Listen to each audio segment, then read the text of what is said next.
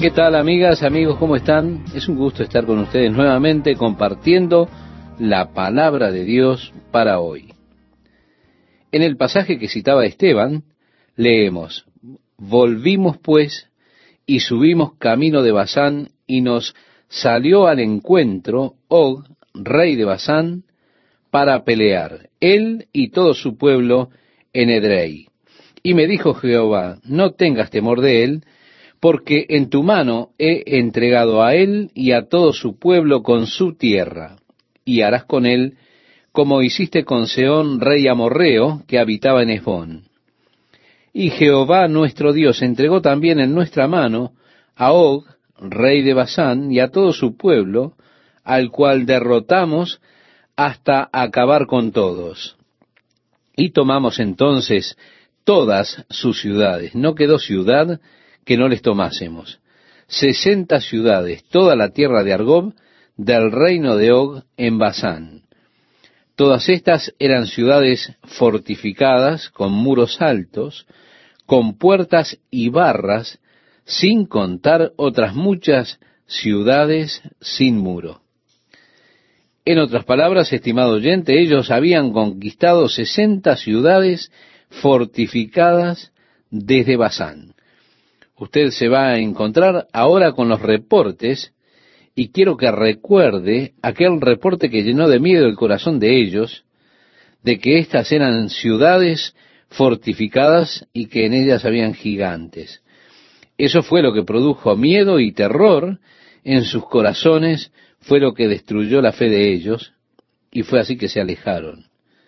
Ahora Moisés está señalando, miren, ustedes no tienen que preocuparse por estas ciudades fortificadas, no tienen que preocuparse por los gigantes. Dios ha prometido ir delante de ustedes y expulsar a sus enemigos. De esa manera, estas cosas que están causando miedo en sus corazones, que destruyen su fe, no tienen que detenerlos. Vayan. Moisés está buscando aumentar la fe de ellos en Dios. En el versículo 11 nos dice, porque únicamente Og, rey de Basán, había quedado del resto de los gigantes. Og mismo era un gigante, y Dios lo ha entregado en sus manos. Ellos tomaron la tierra por posesión, y fue dada a los rubenitas y a los gaditas. La otra área hacia el norte fue dada a la tribu de Manasés sobre el monte Hermón. Toda esa área del Golán fue conquistada. También les declara en el verso 21, tus ojos vieron todo lo que Jehová, nuestro Dios, ha hecho a aquellos dos reyes. Así hará Jehová a todos los reinos a los cuales pasarás tú. Ustedes han visto lo que Dios puede hacer estaba diciéndoles Moisés en otras palabras. Lo mismo hará con estos reyes hacia los cuales ustedes van. No tengan miedo, no se detenga, no renuncien ahora. No los temáis, dice a partir del verso 22, porque Jehová, vuestro Dios, Él es el que pelea por vosotros. Y oré a Jehová en aquel tiempo diciendo, Señor Jehová, Tú has comenzado a mostrar a tu siervo tu grandeza y tu mano poderosa, porque ¿qué Dios hay en el cielo ni en la tierra que haga obras y proezas como las tuyas? Pase yo, te ruego, y vea aquella tierra buena que está más allá del Jordán, aquel buen monte y el Líbano. Sí, Moisés, a pesar de tener a estas alturas 120 años, él estaba listo para eso. Él dijo, Señor, por favor, permíteme ir. Y el Señor le dijo a Moisés, basta, no me hables más de este asunto. Moisés, no me hables más acerca de esto. Tú no puedes ir, en otras palabras, le está diciendo Dios.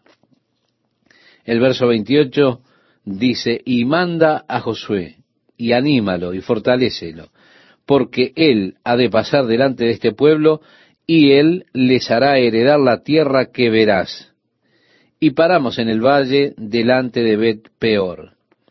Así que Dios le dijo a Moisés, tú no puedes ir, pero permitiré que vayas a la cima del monte, y de allí tú podrás ver la tierra. Desde allí verás la tierra que yo prometí. Luego, encarga a Josué y anímalo y fortalécelo, porque él guiará al pueblo.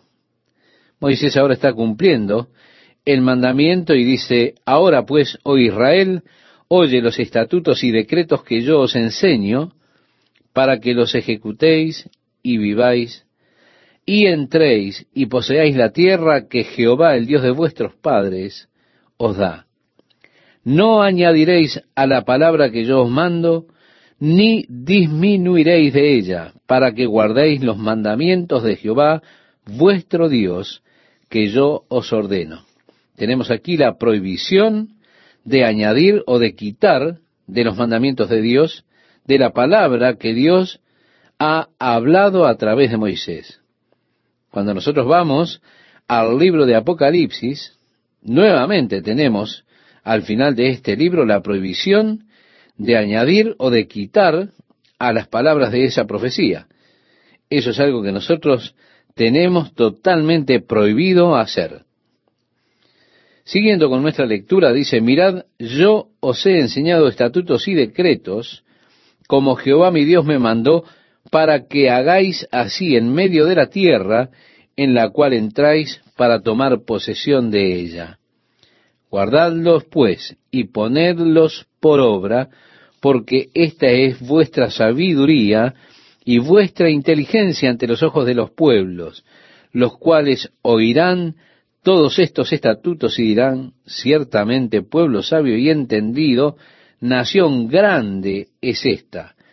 Porque, ¿qué nación grande hay que tenga dioses tan cercanos a ellos como lo está Jehová nuestro Dios en todo cuanto le pedimos? ¿Y qué nación grande hay que tenga estatutos y juicios justos como es toda esta ley que yo pongo hoy delante de vosotros? Por tanto, guárdate y guarda tu alma con diligencia, para que no te olvides de las cosas que tus ojos han visto, ni se aparten de tu corazón todos los días de tu vida. Antes bien, las enseñarás a tus hijos y a los hijos de tus hijos. Es decir, enséñalas a tus hijos, a tus nietos, estos mandamientos, estos estatutos. No hay nación en todo el mundo que haya tenido los privilegios que nosotros hemos tenido. Dios estando tan cerca de ellos y dándoles una ley tan justa. Luego él habla acerca de cómo la ley vino allí en el monte Oreb o monte Sinaí y cómo las personas tenían temor debido a los truenos y los relámpagos. Y Moisés dijo, oísteis la voz de sus palabras, mas a excepción de oír la voz, ninguna figura visteis. Y él os anunció su pacto, el cual os mandó poner por obra los diez mandamientos, y los escribió en dos tablas de piedra. En el versículo 15 leemos, Guardad pues mucho vuestras almas, pues ninguna figura visteis el día que Jehová habló con vosotros de en medio del fuego, para que no os corrompáis y hagáis para vosotros escultura, imagen de figura alguna, efigie de varón o hembra, figura de animal alguno que está en la tierra, figura de ave alguna alada que vuele por el aire, figura de ningún animal que se arrastre sobre la tierra, figura de pez alguno que haya en el agua, debajo de la tierra, no sea que alces tus ojos al cielo, y viendo el sol y la luna y las estrellas y todo el ejército del cielo, seas impulsado y te inclines a ellos y les sirvas, porque Jehová tu Dios los ha concedido a todos los pueblos debajo de todos los cielos. Sí, él señala el hecho de que cuando ellos escucharon la voz de Dios, no vieron ninguna figura, ninguna forma. ¿Por qué? Porque Dios no quería que ellos se hiciera ninguna representación del parecido de Dios. Ahora bien, en todas las naciones alrededor de ellos, todos tenían pequeñas esculturas, esos ídolos que representaban a sus dioses. Algunos de ellos eran ídolos femeninos, algunos de ellos eran del sexo masculino, Algunos de ellos eran extraños, otros parecían peces, otros lucían monstruosos como gárgolas. Este es Dios. Así es como luce Dios. Pero Dios dice, no es así. Dios no quiere que ustedes tengan ninguna imagen esculpida. Dios no quiere que nada representativo de Él tengan ustedes. No debe hacerse. Hay una fuerza que se impone en el hombre de adorar. Es parte de la naturaleza humana. Y aquí Él ha dicho, no sea que alces tus ojos al cielo y viendo el sol, la luna y las estrellas, y todo el ejército del cielo seas impulsado y te inclines a ellos y les sirvas. Es que hay algo dentro del hombre que lo lleva a adorar. Usted tiene que adorar algo. Hay una fuerza interior que lo impulsa a usted a servir a alguien. Siempre es trágico cuando un hombre abandona la adoración y el servicio de la verdad al Dios viviente, el creador, el sustentador del universo, de toda la vida, y el hombre comienza a hacerse una forma de Dios como un hombre o una mujer o un animal, y comienza a inclinarse y a adorar esa pequeña representación. Ellos comienzan a ofrecer oraciones ante estas representaciones. Es que hay algo dentro del hombre que lo impulsa a adorar. Pero Dios no quiere que usted se incline ante ningún altar. Cuando la mujer samaritana se encontró con el Señor Jesús, le dijo, nuestros padres adoraron en este monte y vosotros decís que en Jerusalén es el lugar donde se debe adorar. Entonces Jesús le dijo, mujer, créeme que la hora viene cuando ni en este monte ni en Jerusalén adoraréis al Padre, mas la hora viene y ahora es cuando los verdaderos adoradores adorarán al Padre en espíritu y en verdad, porque también el Padre tales adoradores busca que le adoren. Dios es espíritu y los que le adoran en espíritu y en verdad es necesario que adoren. Usted puede encontrar este pasaje en el Evangelio según San Juan en el capítulo 4, versículos 21, 23 y 24. Dios no puede ser localizado en un lugar específico. Tampoco nosotros debemos intentar hacer alguna representación de Dios. Mire, yo personalmente tengo grandes problemas con las imágenes de Cristo. Realmente no me preocupo por ello. Esto es personal, es algo mío. No le digo que vaya a su casa y se deshaga de todas las imágenes. Eso es algo personal mío. Dios no quiere que el hombre se haga ningún tipo de representación de él mismo. Así que oyeron la voz, decía Moisés, pero no vieron ninguna forma para que no hicieran ninguna forma, ningún ídolo y comenzaran a adorarlo. El hombre, recuerde, es propenso a la adoración.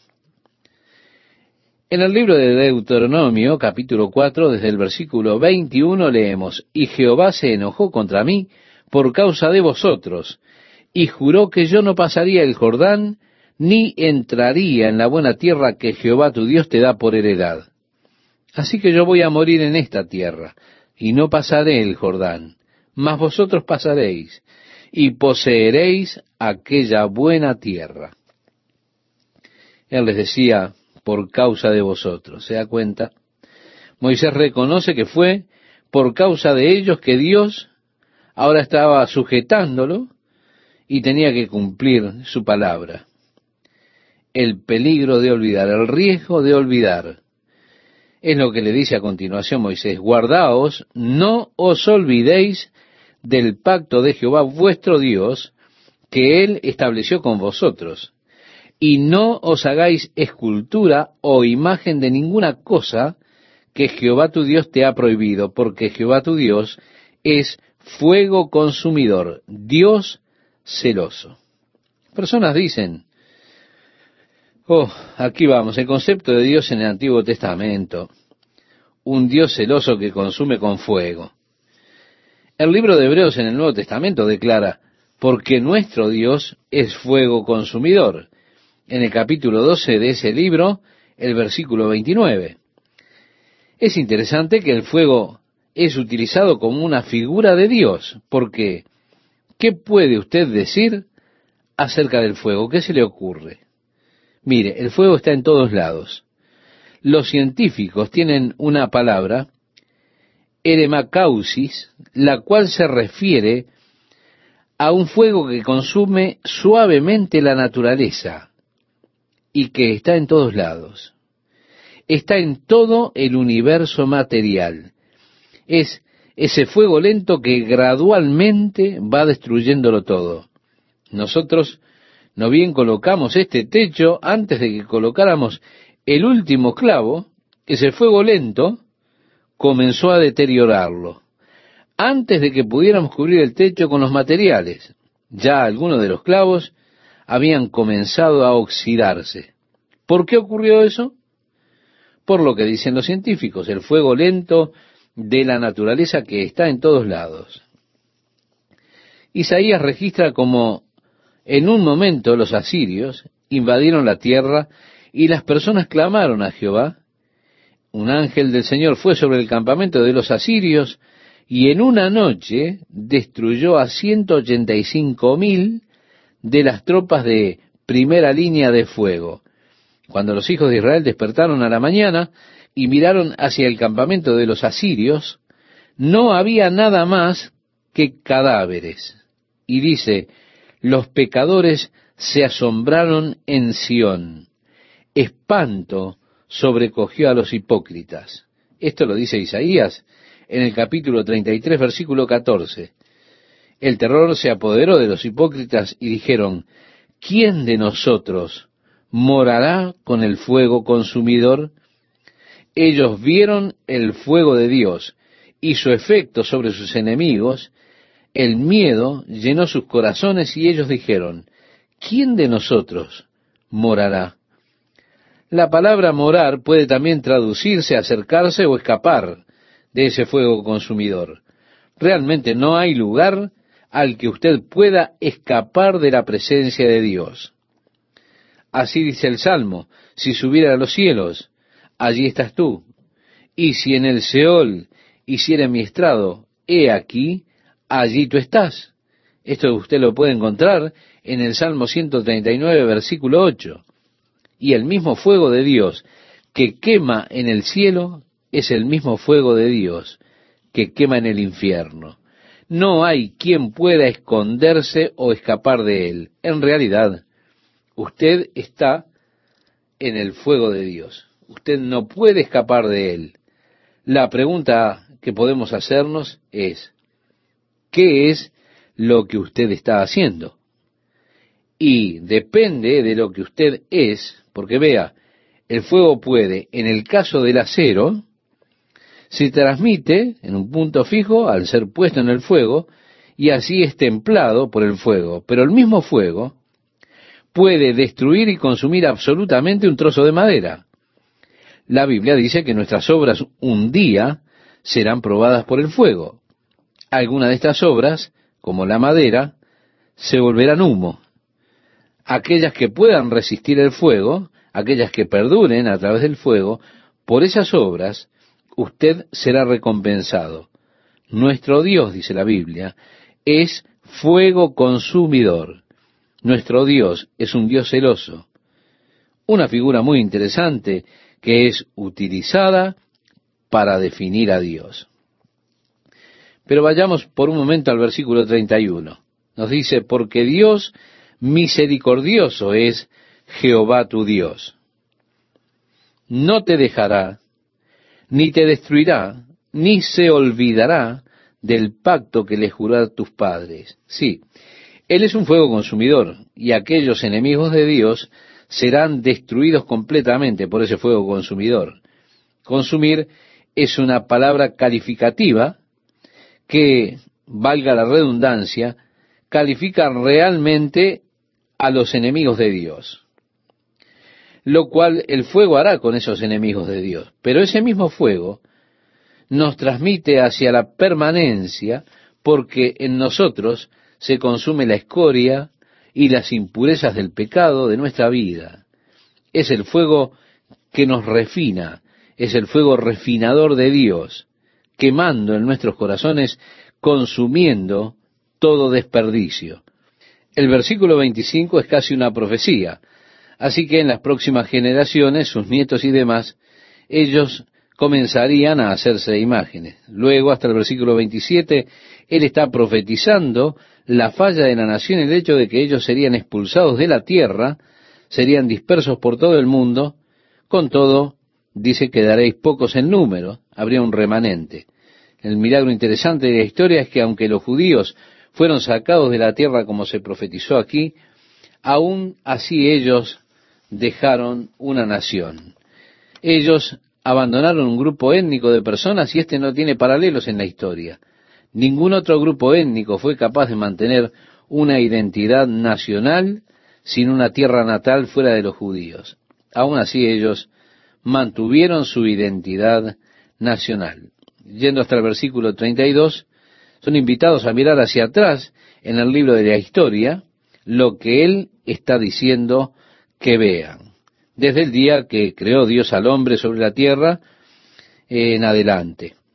Él dice que él no hará esto que está detallado aquí en el capítulo 4, desde el versículo 28 al 37, no hará eso debido a la grandeza de su benevolencia, sino que lo hará por su amor a sus padres, para echar de delante de tu presencia naciones grandes y más fuertes que tú, y para introducirte y darte su tierra por heredad como hoy. Aprende pues hoy y reflexiona en tu corazón que Jehová es Dios arriba en el cielo y abajo en la tierra y no hay otro Vemos aquí nuevamente esta exhortación de guardar los estatutos y mandamientos. Ellos señalaron las tres ciudades de refugio que debían estar en el lado este del río Jordán, donde aquellos que eran culpables de homicidio involuntario pudiesen escapar y así serían protegidos del vengador. Llamó Moisés a todo Israel y les dijo, Oye Israel, los estatutos y decretos que yo pronuncio hoy en vuestros oídos, aprendedlos y guardadlos para ponerlos por obra. ¿Se da cuenta? Aquí tenemos estas tres cosas. Ustedes deben aprenderlos, deben hacerlos, deben guardarlos. Jehová nuestro Dios hizo pacto con nosotros en Horeb, dice el versículo 2, sí, un pacto condicional. Si guardaban su ley y si hacían sus mandamientos, cara a cara habló Jehová con vosotros en el monte de en medio del fuego, dice a partir del versículo 4. Yo estaba entonces entre Jehová y vosotros para declararos la palabra de Jehová, porque vosotros tuvisteis temor del fuego y no subisteis al monte. Dijo, yo soy Jehová tu Dios, que te saqué de tierra de Egipto, de casa de servidumbre, no tendrás dioses ajenos delante de mí. Nuevamente tenemos los diez mandamientos aquí que son reiterados para nosotros en este libro de Deuteronomio, como nos fueron dados en Éxodo. Es una repetición de los diez mandamientos. Continúa la lectura. Estas palabras habló Jehová a toda vuestra congregación en el monte de en medio del fuego, de la nube y de la oscuridad, a gran voz, y no añadió más. Y las escribió en dos tablas de piedra, las cuales me dio a mí. Y aconteció que cuando vosotros oísteis la voz de en medio de las tinieblas, y visteis al monte que ardía en fuego, vinisteis a mí, todos los príncipes de vuestras tribus, y vuestros ancianos, y dijisteis, He aquí Jehová nuestro Dios nos ha mostrado su gloria y su grandeza, y hemos oído su voz de en medio del fuego. Hoy hemos visto que Jehová habla al hombre, y éste aún vive. Ahora pues, ¿Por qué vamos a morir? Porque este gran fuego nos consumirá. Si oyéremos otra vez la voz de Jehová nuestro Dios, moriremos. Fue así que ellos mandaron a Moisés que él fuera y escuchara la voz del Señor y viniera y les contara a ellos lo que fuera que Dios dijera para que ellos tuvieran que hacer. el verso 29, leemos, ¿quién diera que tuviesen tal corazón que me temiesen y guardasen todos los días todos mis mandamientos, para que a ellos y a sus hijos les fuese bien para siempre? Este es el deseo de Dios y también la lamentación de Dios. Oh, que la gente me escuchase y obedeciese para que pudieran disfrutar de mis bendiciones para siempre. Estoy seguro que Dios se lamenta sobre nosotros, diciendo, oh, si tan solo me siguieran completamente para que pueda hacer por ustedes todo lo que quiero hacer. Es que nosotros limitamos lo que Dios quiere hacer. Él, estimado oyente, le ama mucho a usted. Él quiere hacer mucho por usted. En el Nuevo Testamento Judas dice, conservaos en el amor de Dios. ¿Qué es lo que quiere decir esto? Él quiere decir que nos mantengamos en ese lugar en el cual Dios puede demostrar su amor por nosotros. Dios le ama mucho. Él quiere demostrar ese amor, pero usted tiene que estar en armonía con Él. O que usted obedeciera la voz de Dios, que usted estuviera en armonía con el plan y los propósitos de Dios. La palabra de Dios dice, porque los ojos de Jehová contemplan toda la tierra para mostrar su poder a favor de los que tienen corazón perfecto para con Él. Locamente has hecho en esto porque de aquí en adelante habrá más guerra contra ti. Leemos en el segundo libro de las Crónicas, en el capítulo 16, versículo 9.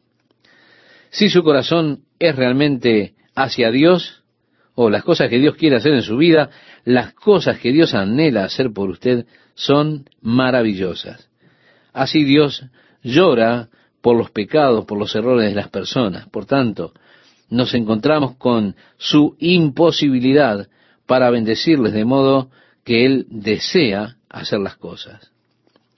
Por eso es que en el capítulo 6 de Deuteronomio leemos, estos pues son los mandamientos, estatutos y decretos que Jehová vuestro Dios mandó que se os enseñase, para que los pongáis por obra en la tierra a la cual pasáis vosotros para tomarla, para que temas a Jehová tu Dios, guardando todos sus estatutos y sus mandamientos que yo te mando, tú, tu hijo, y el hijo de tu hijo, todos los días de tu vida, para que tus días sean prolongados.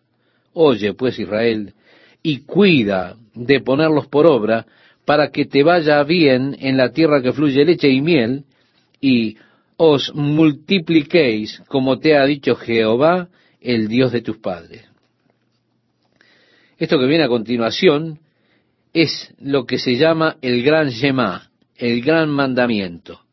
Y dice así, oye Israel, Jehová nuestro Dios, Jehová uno es. Oh, Jehová nuestro Dios es uno, es Jehová. Y amarás a Jehová tu Dios de todo tu corazón y de toda tu alma y con todas tus fuerzas. Recuerda cuando aquel abogado vino a Jesús y le preguntó, ¿Cuál es el más grande mandamiento? Jesús citó esto, la Yemá. Él dijo, Oye Israel, Jehová nuestro Dios, Jehová uno es, y amarás a Jehová tu Dios de todo tu corazón, y de toda tu alma y con todas tus fuerzas. Es interesante que Jesús citó del libro de Deuteronomio, pienso yo, más que cualquier otro libro del Antiguo Testamento. Él estaba muy familiarizado con este libro de Deuteronomio. Él usó estos pasajes cuando Satanás vino a tentarlo. Ahora, esta yema es, al menos para los judíos, su carta magna. Siempre que se reunían, comenzaban a cantar esto. Oye, oh Israel, Jehová nuestro Dios, Jehová uno es. Y quiero decir que ellos simplemente cantan esto una y otra y otra vez. Es algo interesante. En el hebreo hay una palabra para definir uno, es decir, lo que significa una unidad compuesta. Esa palabra hebrea para definir la unidad compuesta es la palabra echad. Ahora bien, hay una palabra hebrea para definir uno que significa un uno absoluto, indivisible. Y esa palabra es yachid al mirar a la Yemá, el mismo corazón de la fe judía, de este sistema religioso, cuando dice Jehová, nuestro Dios, Jehová uno es, si la palabra uno es allí la palabra Yachid, usted no puede tener absolutamente ningún argumento para creer en la Trinidad en absoluto. ¿Por qué? Porque estaría definiendo un uno absoluto indivisible y no habría allí lugar para la Trinidad. Si la palabra echad es usada allí para uno, entonces usted tiene una unidad compuesta. Es muy interesante porque sabe, la palabra echad es la que es usada en este pasaje. Jehová nuestro Dios, Jehová uno es, habla de una unidad compuesta. De allí el Padre, el Hijo y el Espíritu Santo, un Señor, un Dios, y con todo una unidad compuesta, las tres personas de un Dios. Está justo allí en la misma yema de los judíos. Es decir, en el cimiento de todo su sistema religioso que se encuentra en este versículo, en esta escritura. Con todo, dentro de esto está la idea de unidad compuesta de Dios. El Señor nuestro Dios es un Señor. Y amarás a Jehová tu Dios de todo tu corazón y de toda tu alma y con todas tus fuerzas. Y estas palabras que yo te mando hoy estarán sobre tu corazón, primeramente, y las repetirás a tus hijos, en segundo lugar, y hablarás de ella estando en tu casa y andando por el camino y al acostarte y cuando te levantes, y las atarás como una señal en tu mano, y estarán como frontales entre tus ojos, y las escribirás en los postes de tu casa y en tus puertas. Cuando Jehová tu Dios te haya introducido en la tierra que juró a tus padres Abraham, Isaac y Jacob que te daría, en ciudades grandes y buenas que tú no edificaste, y casas llenas de todo bien que tú no llenaste, y cisternas cavadas que tú no cavaste, viñas y olivares que no plantaste, y luego que comas y te sacies, cuídate de no olvidarte de Jehová que te sacó de la tierra de Egipto, de casa de servidumbre. A Jehová tu Dios temerás, o tendrás reverencia delante de él, y a él solo servirás, y por su nombre jurarás. Dios quería que ellos tengan sus palabras y el pensamiento de Dios simplemente fuera su misma vida, su estilo de vida. Esto me gusta. Pienso que necesitamos tener más conversaciones acerca de Dios. Ahora bien, cuando usted reposa por la noche, por lo general, en el caso de ellos tenían solamente un cuarto, toda la familia descansaba en un cuarto, y allí simplemente hablen acerca de Dios. Cuando ya las luces se apagan y todo queda oscuro, comiencen a hablar de Dios, de la ley de Dios, los mandamientos de Dios, de nuestro Señor. Luego, cuando usted se levante en la mañana, comience a hablar del Señor. Cuando usted vaya caminando con sus hijos por el camino, hábleles de Dios. Cuando se sienta a la mesa, que su conversación sea acerca de Dios. Él decía, átalos a tus muñecas, ponlas como frontales. Así que ellos tenían unas pequeñas cartucheras de cuero y los mandamientos dentro de esos estuches ellos ataban estos estuches en su frente, esas pequeñas cajas de cuero con la ley de Dios estaba atada allí entre sus ojos. También las ataban a sus muñecas. Tenían las pequeñas mesusá en la puerta y en la mesusá una pequeña copia de la ley en los postes de las puertas. Simplemente las ponían con tachuelas allí. Lo hacen aún hoy en los hogares ortodoxos. Ellos salían y entraban de la casa besaban sus dedos y tocaban la pequeña mesusá, es decir, la ley de Dios. Es un amor significativo por la ley de Dios. Pienso que eso es grandioso, yo lo amo. Escríbanla en sus paneles de instrumentos, usted me entiende, simplemente rodéese con la palabra de Dios, con los mandamientos y estatutos del Señor, que se vuelvan una parte vital de su vida, de su diario vivir. Se da cuenta, es una cosa interesante que el profeta Malaquías dice, entonces los que temían a Jehová hablaron cada uno a su compañero, y Jehová escuchó y oyó, y fue escrito libro de memoria delante de él para los que temen a Jehová y para los que piensan en su nombre. Usted puede encontrar este pasaje en el libro de Malaquías, en el Antiguo Testamento, en el capítulo 3 y versículo 16 se da cuenta que lo que es muy bueno acerca de esto es que cuando usted se junta con sus amigos y comienza a hablar del Señor, el Señor siempre escucha a escondidas. Él ama oír lo que usted dice de Él.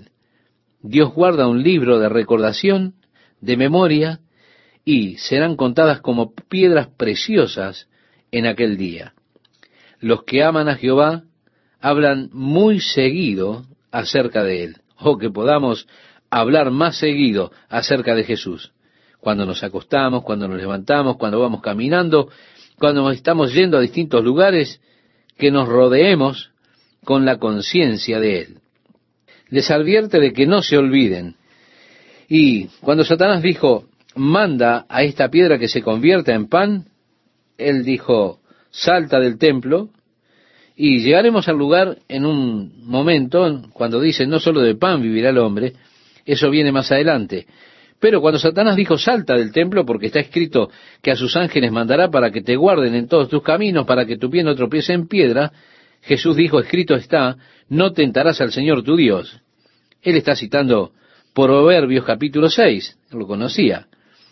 Pero leemos aquí en Deuteronomio capítulo 6, verso 16, no tentaréis a Jehová vuestro Dios, como lo tentasteis en Masá, guardad cuidadosamente los mandamientos de Jehová vuestro Dios y sus testimonios, sus estatutos que te ha mandado.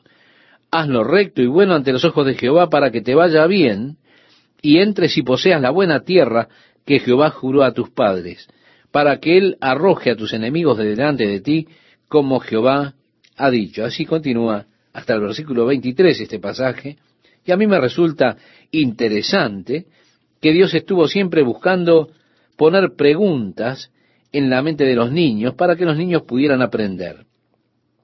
Así es que ellos tienen muchas cosas que son deliberadamente diseñadas para poder crear así la curiosidad, las preguntas en las mentes de los niños. Es que Dios ha puesto esa curiosidad en el corazón de un niño. Y como un padre, Él lo usa. Toma tiempo de explicarle a sus hijos cuando ellos hacen preguntas, pero no los eche ni les diga no tengo tiempo. Simplemente siéntese y respóndale sus preguntas. Porque Dios les dio el arte de preguntar a los niños para que ellos puedan aprender saque ventaja de ello y enséñeles los caminos del Señor. Vamos al capítulo 7 y nos dice, cuando Jehová tu Dios te haya introducido en la tierra en la cual entrarás para tomarla, y haya echado delante de ti a muchas naciones, al Eteo, al Jerjeseo, al Amorreo, al Cananeo, al Fereceo, al Ebeo y al Jebuseo, siete naciones mayores y más poderosas que tú, y Jehová tu Dios haya entregado delante de ti y las haya derrotado, las destruirás del todo. No harás con ellas alianza, ni tendrás de ellas misericordia, y no emparentarás con ellas. No darás tu hija a su hijo, ni tomarás a su hija para tu hijo, porque desviará a tu hijo de en pos de mí, y servirán a dioses ajenos. Y el furor de Jehová se encenderá sobre vosotros, y te destruirá pronto. Mas Así habéis de hacer con ellos. Sus altares destruiréis, quebraréis sus estatuas, y destruiréis sus imágenes de acera, y quemaréis sus esculturas en el fuego, porque tú eres pueblo santo para Jehová tu Dios. Jehová tu Dios te ha escogido para hacerle un pueblo especial, más que todos los pueblos que están sobre la tierra. No por ser vosotros más que todos los pueblos, os ha querido Jehová, os ha escogido. Pues vosotros erais el más insignificante de todos los pueblos, sino por cuanto Jehová os amó, y quiso guardar el juramento que juró a vuestros padres, os ha sacado Jehová con mano poderosa y os ha rescatado de servidumbre de la mano de Faraón, rey de Egipto. Conoce, pues, que Jehová tu Dios es Dios, Dios fiel, que guarda el pacto y la misericordia a los que le aman y guardan sus mandamientos hasta mil generaciones. Un poco antes salteamos la ley la segunda vez porque hemos pasado ya por ella en Éxodo. Pero en la ley él dijo, él trajo juicio sobre la tercera y cuarta generación, sobre los que le odian. Aquí ahora él declara que muestra misericordia a miles de generaciones de aquellos que le siguen. Vemos cuán importante es que seamos fieles a los pactos del Señor. En el versículo 12 nos dice, y por haber oído estos decretos y haberlos guardado y puestos por obra, Jehová tu Dios guardará contigo el pacto y la misericordia que juró a tus padres, y te amará, te bendecirá y te multiplicará. Ustedes son un pueblo especial y necesitan estar conscientes de los privilegios especiales, tal como ustedes hoy son un pueblo especial para Dios. Pueblo separado, santo, escogido. Dios no le escogió a usted porque usted sea atractivo o porque usted es amoroso, sino que aquí está la soberana gracia de Dios al escogerlo a usted. Simplemente, Él lo escogió porque lo escogió, porque Él quería escogerlo a usted. Él tiene el derecho de hacerlo. Tiene derecho de escoger a quien Él quiere. ¿Cómo agradezco a Dios que me haya escogido a mí? Es realmente emocionante. Qué bendiciones que me haya escogido. Ahora, algunas personas se molestan por el hecho de que Dios escoge. Pero estimado oyente, usted no debiera hacerlo. Dios tiene todo el derecho de escoger a quien Él quiere, unirse a Él, así como usted tiene el derecho de escoger con quién se asocia. ¿Por qué debería negar a Dios los derechos que quiero para mí mismo? Hay personas que yo no escojo para tener relación con ellas en absoluto. No es que yo sea arrogante o algo así, ¿no? Pero el estilo de vida de esas personas es tan diferente a mi estilo de vida que no hay nada que yo pueda compartir con ellos en común.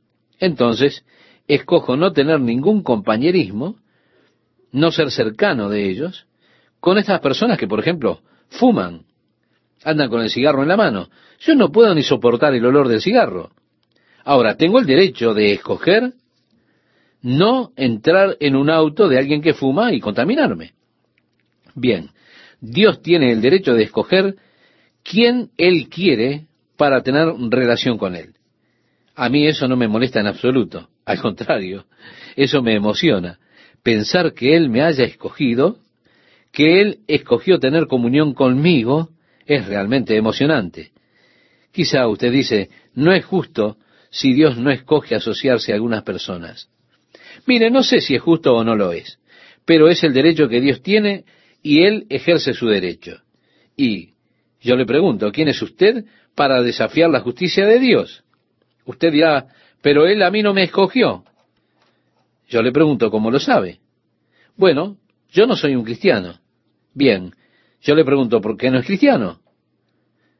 Y usted dice, nunca he tenido la necesidad de serlo. Bueno, yo le pregunto ahora, ¿quiere ser un cristiano usted? Ahora usted me dice no. Entonces, Quizá Dios no le haya escogido por eso, pero no lo culpe a Dios. Usted tampoco le ha escogido a Él, ¿no es cierto? Déjeme asegurarle esto.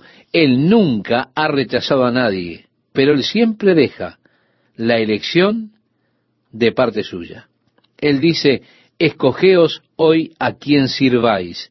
Esto lo podemos leer en el libro siguiente a Deuteronomio, en el capítulo 24 de Josué, versículo 15. Así que escogeos hoy a quien sirváis. Él dijo, todo el que a mí viene, no le echo fuera. Esto lo dijo el Señor Jesús en el Evangelio de Juan, capítulo 6, versículo 37.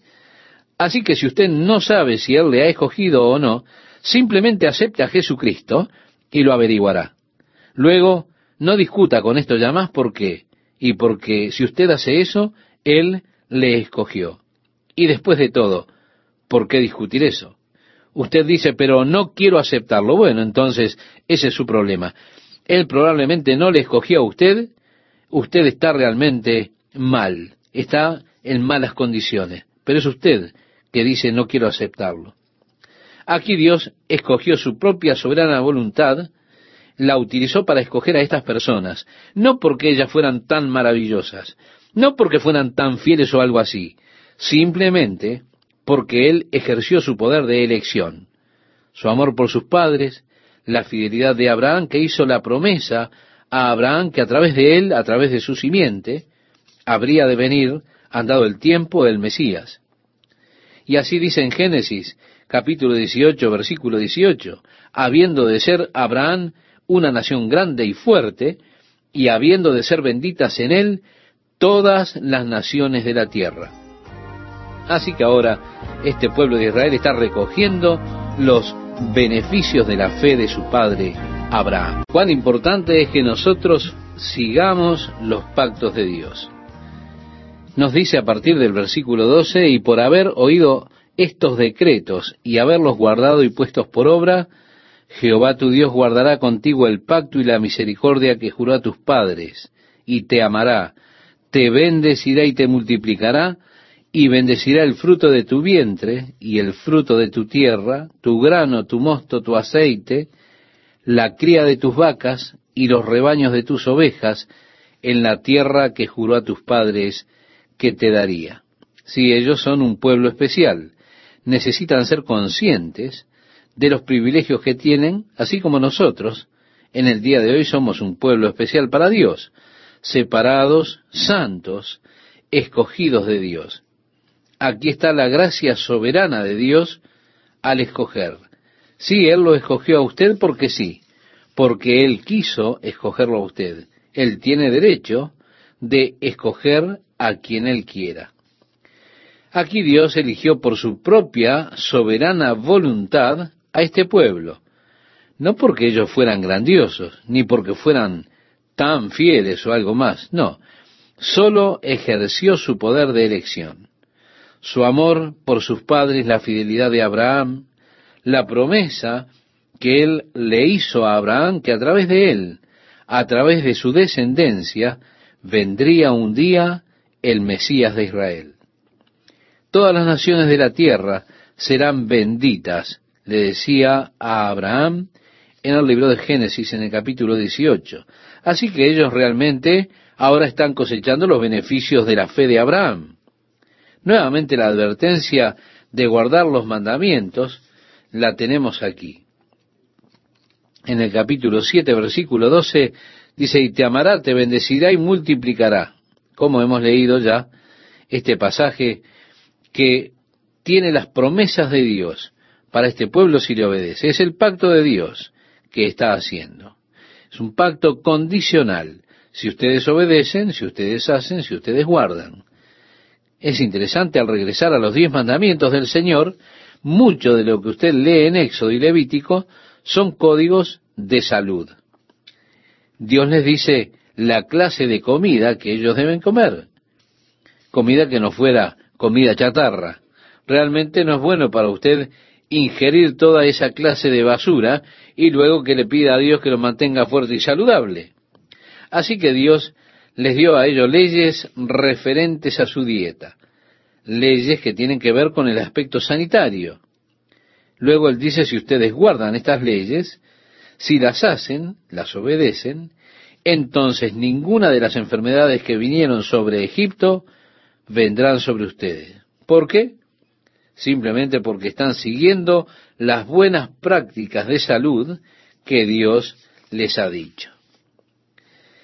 Leeremos ahora a partir del versículo 16, donde nos dice, y consumirás a todos los pueblos que te da Jehová tu Dios, no los perdonará tu ojo, ni servirás a sus dioses, porque te será de tropiezo. Si dijeres en tu corazón, estas naciones son mucho más numerosas que yo, ¿cómo las podré exterminar? No tengas temor de ellas. Acuérdate bien de lo que hizo Jehová tu Dios con Faraón, y con todo Egipto, de las grandes pruebas que vieron tus ojos, y de las señales y milagros, y de la mano poderosa, y el brazo extendido con que Jehová tu Dios te sacó. Así hará Jehová tu Dios con todos los pueblos, de cuya presencia tú temieres. También enviará Jehová tu Dios avispas sobre ellos, hasta que perezcan los que quedaren, y los que se hubieren escondido de delante de ti. No desmayes delante de ellos, porque Jehová tu Dios está en medio de ti, Dios grande y temible. Y Jehová tu Dios echará a estas naciones de delante de ti poco a poco. No podrás acabar con ellas enseguida, para que las fieras del campo no se aumenten contra ti. Mas Jehová tu Dios las entregará delante de ti, y él las quebrantará con grande destrozo hasta que sean destruidas. Estas son importantes porque si ellos fallan en este punto, si fracasan en este punto de ingresar, entonces, ¿quién sabe lo que podría haber sucedido? Es tan importante que ellos no sean temerosos, no pierdan la fe, no vacilen nuevamente. Es importante que ellos ahora vayan y conquisten la tierra. Así que Moisés está haciendo todo lo que puede hacer para fortalecerlos, para reforzar o esforzarlos en la fe y para que tengan confianza en Dios. A partir del capítulo 8, en el versículo 1 dice, cuidaréis de poner por obra todo mandamiento que yo os ordeno hoy, para que viváis y seáis multiplicados, y entréis y poseáis la tierra que Jehová prometió con juramento a vuestros padres. Y te acordarás de todo el camino por donde te ha traído Jehová tu Dios estos cuarenta años en el desierto, para afligirte, para probarte, para saber lo que había en tu corazón, si habías de guardar o no sus mandamientos. Podemos preguntarnos para quién era la prueba.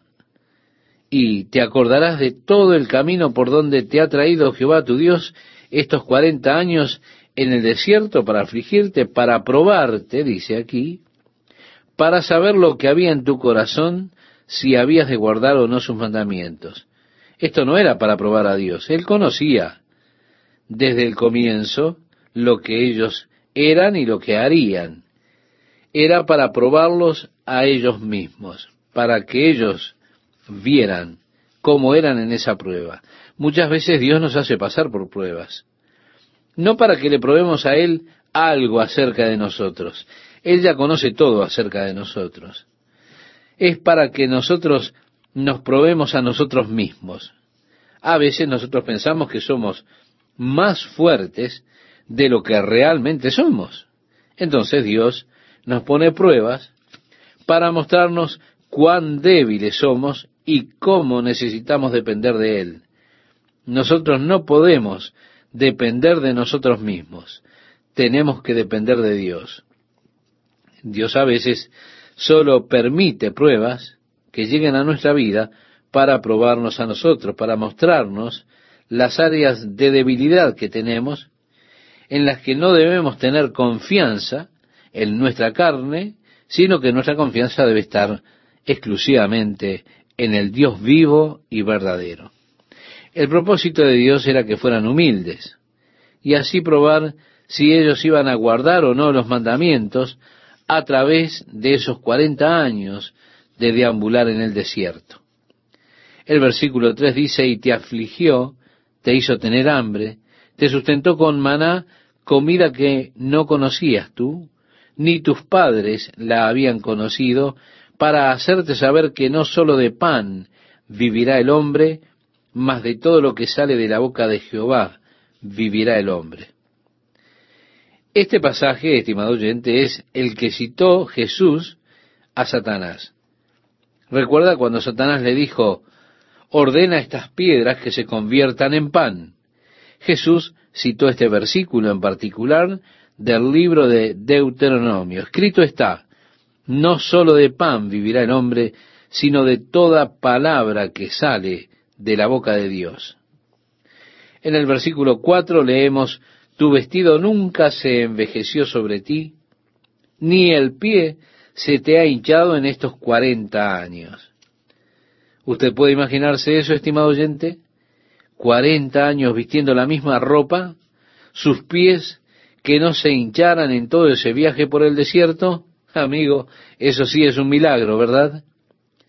En el verso 5 dice, reconoce a sí mismo en tu corazón que como castiga el hombre a su hijo, así Jehová tu Dios te castiga.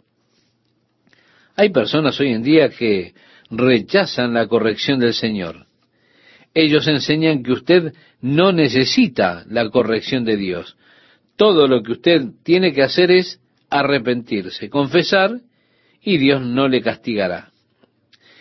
A partir del verso 6 dice, guardarás pues los mandamientos de Jehová tu Dios, andando en sus caminos y temiéndole, porque Jehová tu Dios te introduce en la buena tierra, tierra de arroyos, de aguas, de fuentes y de manantiales, que brotan en vegas y montes, tierra de trigo y cebada, de vides, higueras y granados, tierra de olivos, de aceite y de miel, tierra en la cual no comerás el pan con escasez, ni te faltará nada en ella, tierra cuyas piedras son hierro, y de cuyos montes sacarás cobre, y comerás y te saciarás, y bendecirás a Jehová tu Dios por la buena tierra que te habrá dado.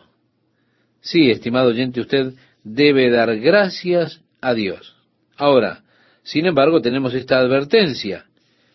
Cuídate de no olvidarte de Jehová tu Dios para cumplir sus mandamientos, sus decretos y sus estatutos que yo te ordeno hoy.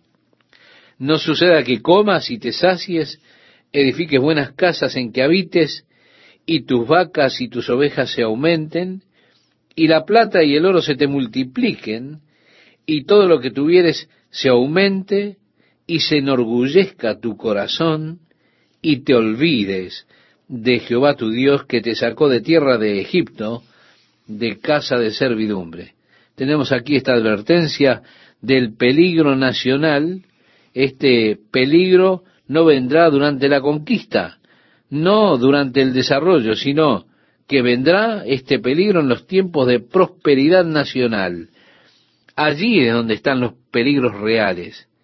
Ahí es donde, en esa parte de la historia, están los verdaderos peligros. Cuando usted se siente fuerte, cuando usted posee la tierra, cuando usted ha comido, está satisfecho, cuando tiene abundancia, cuando usted tiene una buena cuenta bancaria, allí es cuando usted está en un gran peligro, el peligro de olvidarse de Dios, de no confiar ya en Dios. Pues usted ya no tiene que confiar en Dios, piensa usted.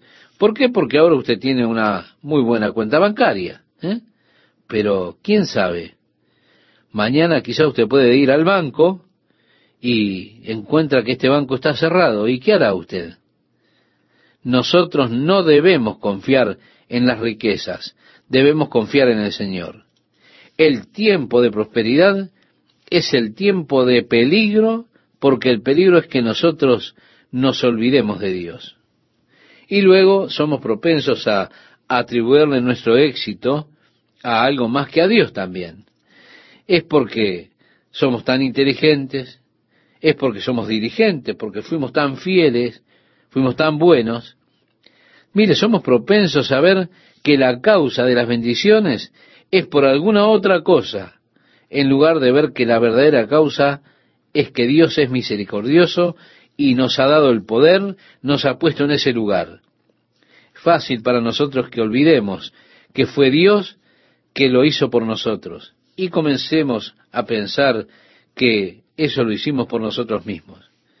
Comenzamos a darle la gloria a otras cosas en lugar de darle la gloria a Dios por su grandiosa bondad para con nosotros. Así que, estimado oyente, tenga cuidado para que en el tiempo de prosperidad no se olvide de Dios, no le atribuya el éxito a algo más que a Dios. De esa manera, entonces, decía ustedes, comiencen con la malvada práctica de adorar a otros dioses, los dioses de plata, de oro, los dioses materialistas que tenemos en el mundo de hoy. En el libro de Deuteronomio capítulo 8 versículo 19 leemos, Mas si llegares a olvidarte de Jehová tu Dios y anduvieres en pos de dioses ajenos y les sirvieres y a ellos te inclinares, yo lo afirmo hoy contra vosotros, que de cierto pereceréis. Dios dijo esto, estimado oyente, yo lo afirmo hoy contra vosotros, que de cierto pereceréis como las naciones que Jehová destruirá delante de vosotros, así pereceréis, por cuanto no habréis atendido a la voz de Jehová vuestro Dios. Es así entonces que tenemos estas advertencias solemnes cuando Moisés ya, un hombre de 120 años, está hablando con estas personas que habrán de ir a conquistar la tierra. Moisés dijo, yo los dejaré, mi tiempo se termina. Él sabía que el tiempo de partir había llegado. Su tiempo acabó. Él no pudo cruzar el Jordán. Ya Dios se lo había dicho. Así que Moisés les está dando la última advertencia, las instrucciones finales. Josué entonces toma el mando y guía al pueblo para cruzar el Jordán hacia la conquista de la tierra que Dios había prometido. Es allí que Deuteronomio se vuelve un libro importante en la historia de estas personas. Todas las advertencias están aquí. Como dije, usted nunca puede decir que Dios no se lo advirtió. Dios es fiel. Nosotros muchas veces ignoramos las advertencias, pero Dios es fiel en advertirnos. Y usted nunca caerá en una trampa, sino que Dios le advirtió que la trampa estaba ahí.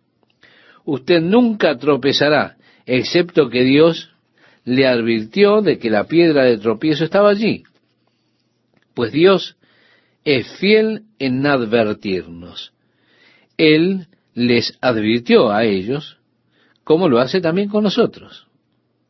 Bien, aquí en el capítulo 9 de Deuteronomio continúa diciendo, Oye Israel, tú vas hoy a pasar el Jordán para entrar a desposeer a naciones más numerosas y más poderosas que tú, ciudades grandes y amuralladas hasta el cielo.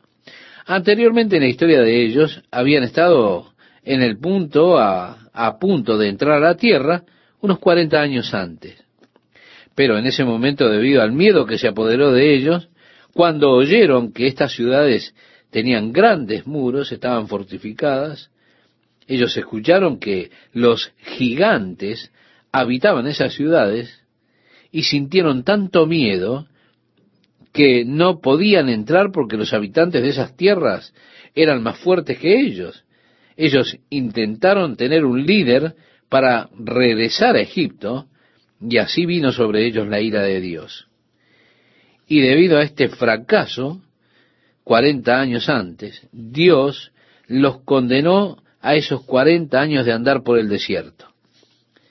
Así como los espías estuvieron en la tierra por 40 días espiando la tierra, Dios dijo, ustedes tendrán un año por cada día que los espías estuvieron en la tierra para andar por el desierto hasta que toda esta generación haya muerto. Ellos se lamentaban diciendo, Dios nos ha traído aquí para destruirnos. Si nosotros vamos e intentamos tomar la tierra, ellos matarán a nuestras esposas y a nuestros hijos, y todos seremos sepultados aquí. Dios dijo, ustedes se preocupan por sus pequeños hijos, pero son ellos quienes entrarán en la tierra. Ustedes no podrán. Moisés está intentando darles confianza para quitar ese miedo que se aferró en sus corazones. Si ellos no entran en ese momento, será un desastre para ellos.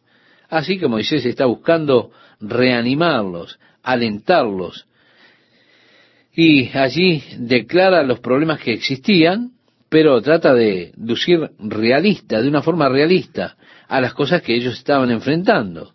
Aún así, Él quiere animar sus corazones para que entiendan que el Dios que ellos sirven era más grande que cualquier obstáculo que ellos pudieran enfrentar. Y yo también creo que para nosotros, como cristianos, debemos ser realistas con los problemas de la vida. Creo que es tonto de nuestra parte intentar que las cosas serias parezcan livianas. Creo que nosotros necesitamos lucir realistas. Y de la misma forma, necesitamos ver más allá de los problemas y necesitamos darnos cuenta que el Dios que servimos es capaz de manejar cualquier problema que enfrentemos. Tenemos necesidad de mirar más allá de los problemas al poder de Dios y la mano sustentadora de Dios sobre nuestras vidas. Esto es lo que Moisés estaba buscando. ser realista. Él dice, muy bien, ahora miren, ustedes cruzarán el Jordán y entrarán y poseerán las tierras y las ciudades y a las personas que son más fuertes que ustedes, naciones que son mayores que ustedes, pero ustedes los conquistarán. Un pueblo grande y alto. Ustedes se enfrentarán con un grupo de esos gigantes, hijos de los anaseos. Los anaseos eran como los de la tribu Watusi de África. Eran gigantes. Ellos se sentían como un puñado de pigmeos frente a estas personas que habitaban la tierra, que son definidas como un pueblo grande y alto, de los cuales tienes tu conocimiento y has oído decir, ¿quién se sostendrá delante de los hijos de Anac? Dice el versículo 2 del capítulo 9. En otras palabras, ustedes escucharon ese comentario y dijeron, oh, ellos son gigantes. ¿Quién se sostendrá delante de los hijos de Anac? Pero Moisés dice, entiende pues hoy que es Jehová tu Dios el que pasa delante de ti como fuego consumidor, que los destruirá y humillará delante de ti, y tú los echarás y los destruirás enseguida como Jehová te ha dicho. Sí, las personas son altas, ellas son gigantes, pero el Señor nuestro Dios irá delante de nosotros. Yo creo que muchas veces nosotros nos atemorizamos cuando observamos nuestros problemas. Al observar los problemas que enfrentamos, perdemos la perspectiva y fracasamos por no ver la grandeza y el poder de Dios. Es asombroso cuán grandes pueden parecernos nuestros problemas cuando estamos justo en ellos. De hecho, podemos perder la perspectiva y no ver nada más que nuestros problemas cuando nos acercamos mucho a esos problemas. En ese momento somos propensos a olvidarnos de Dios. Somos propensos a quitar la mirada de Dios. Nunca debemos perder de vista a Dios.